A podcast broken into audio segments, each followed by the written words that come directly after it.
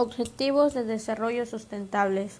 Son objetivos mundiales que se adaptaron en el 2015 para poner fin a la pobreza, proteger el planeta y garantizar que todas las personas gocen de paz, prosperidad para el 2030. Este es el principal objetivo de los objetivos del desarrollo sustentable, la prosperidad para un futuro mejor.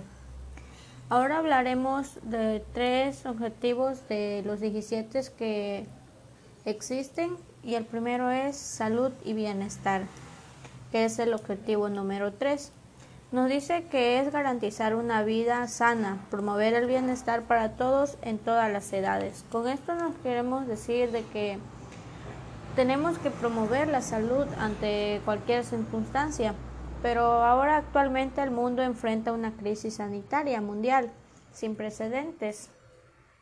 El COVID-19 está propagando el sufrimiento humano, desestabilizando la economía mundial y cambiando drásticamente la vida de personas en el mundo.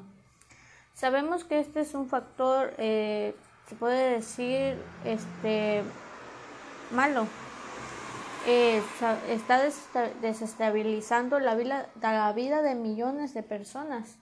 Eh, sabemos que hay personas que, muchas personas han muerto a causa de esta enfermedad o de esta pandemia. Dice que un estudio nos afirma que antes de la pandemia se consiguieron grandes avances en la mejora de la salud de miles de personas. Pues antes de que esta pandemia este, llegara aquí a, a nuestro país, a nuestro estado y principalmente sabemos que es una pandemia mundial, existe y existió en todo el mundo. Eh, nos dice que antes de esto ya se había, se puede decir, erradicado un poco las enfermedades, se había tenido un nivel estable de no haber muchas muertes este, esta, antes de esta enfermedad.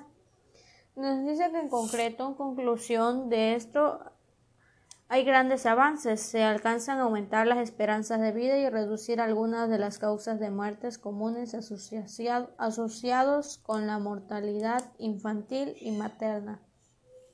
Antes de la pandemia del COVID-19, eh, estas eran las dos enfermedades que más erradicaban este, o las dos causas de muerte que más este, destacaban, que era la muerte infantil, la muerte de recién nacidos y la muerte materna, que las mamás también este,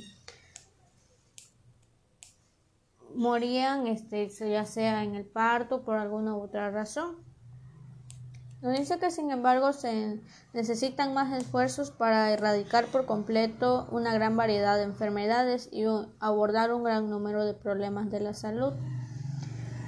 Sabemos que todo esto se tiene que hacer en base a esfuerzo para erradicar las enfermedades y pues principalmente tenemos que poner todos ahorita de nuestro esfuerzo, dedicación, tiempo para erradicar lo que es ahora conocemos como el COVID-19 que es lo que más destaca hasta ahora. A través de una financiación más eficiente de los ecosistemas sanitarios, un mayor saneamiento, higiene y un mayor acceso al personal médico se pueden conseguir algunos significativos a la hora de ayudar a la salud de vidas de los millones de personas. Esto es cómo podemos erradicar o cómo podemos combatir esta enfermedad, esta pandemia al saneamiento, a la higiene que debemos de tener para no contagiarnos, tener este, ser conscientes de, esta enfermedad, de que es una enfermedad contagiosa que la puedes adquirir. Y así estamos combatiendo y estamos ayudando a, este, a que muchas personas tengan una vida más larga, ayudar su salud y bienestar de miles de personas. El siguiente objetivo, que es el cuarto, es educación de calidad. Garantizar una educación de calidad exclusiva y equitativa y promover las oportunidades de aprendizaje permanente para todos. Aquí se puede tocar también el punto de la igualdad o que tenemos de tener una educación todos. La educación permite la movilidad socioeconómica ascendente y es clave para salir de la pobreza. Estos objetivos todos se relacionan entre sí, entre los 17. Sabemos que si tenemos una educación tenemos un nivel socioeconómico estable y así podemos salir muchas personas de la pobreza. Durante la última década se consiguieron grandes avances a la hora de ampliar el acceso a la educación y a las tasas de matriculación en las escuelas en todos los niveles, ya sea primario, secundario, este y nivel superior, lo que es este la universidad, especialmente para los niños, lo que les decía en para el nivel eh, primario no obstante, alrededor de 200 millones de niños aún estaban fuera de la escuela en el 2018. Este es un estudio que se hizo en ese año.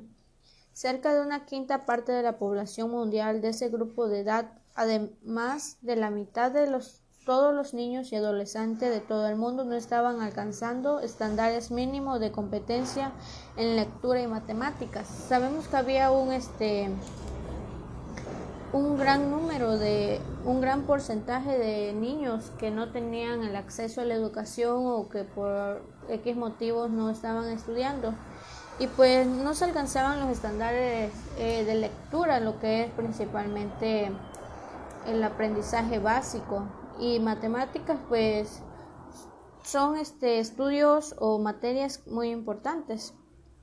Nos dice que en el 2020 a medida de la pandemia del COVID-19 se propaganda que por todo el planeta la mayor parte de los países enunciaron el cierre temporal de las escuelas. Sabemos que con esta pandemia ha afectado a todo el mundo, a todo el planeta.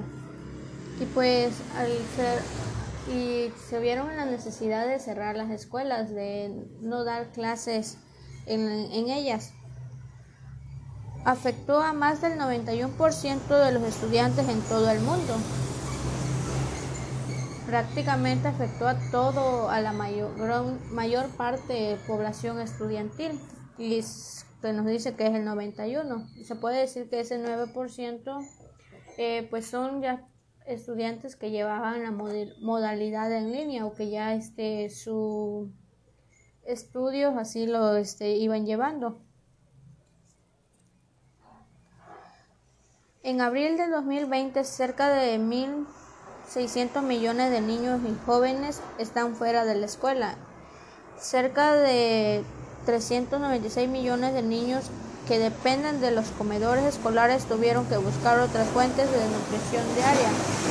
Sabemos que en algunas escuelas dan el desayuno y así, pues este, ahora con esto de la pandemia, con esto de cerrar las escuelas, eh, esos comedores fueron cerrados y los niños o las personas tuvieron que buscar otra fuente de alimentación o de nutrición.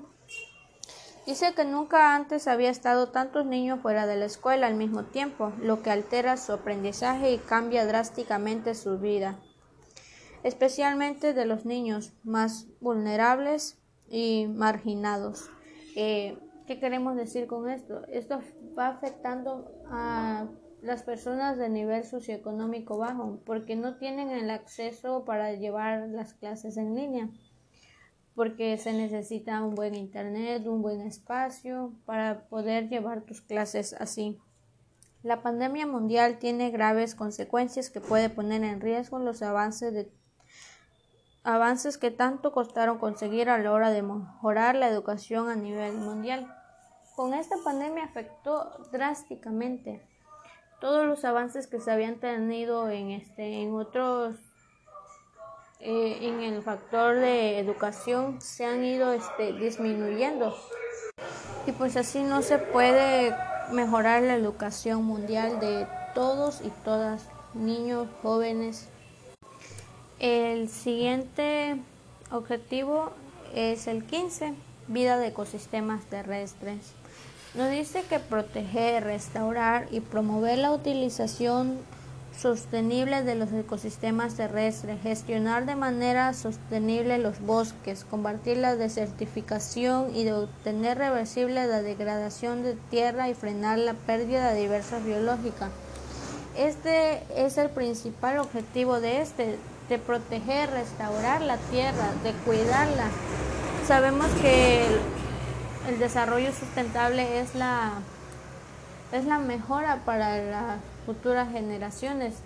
Este es su objetivo. Nos dice que tenemos que cuidar y, combatir estas, por ejemplo, la degradación de tierra, frenar la pérdida de biodiversidad biológica.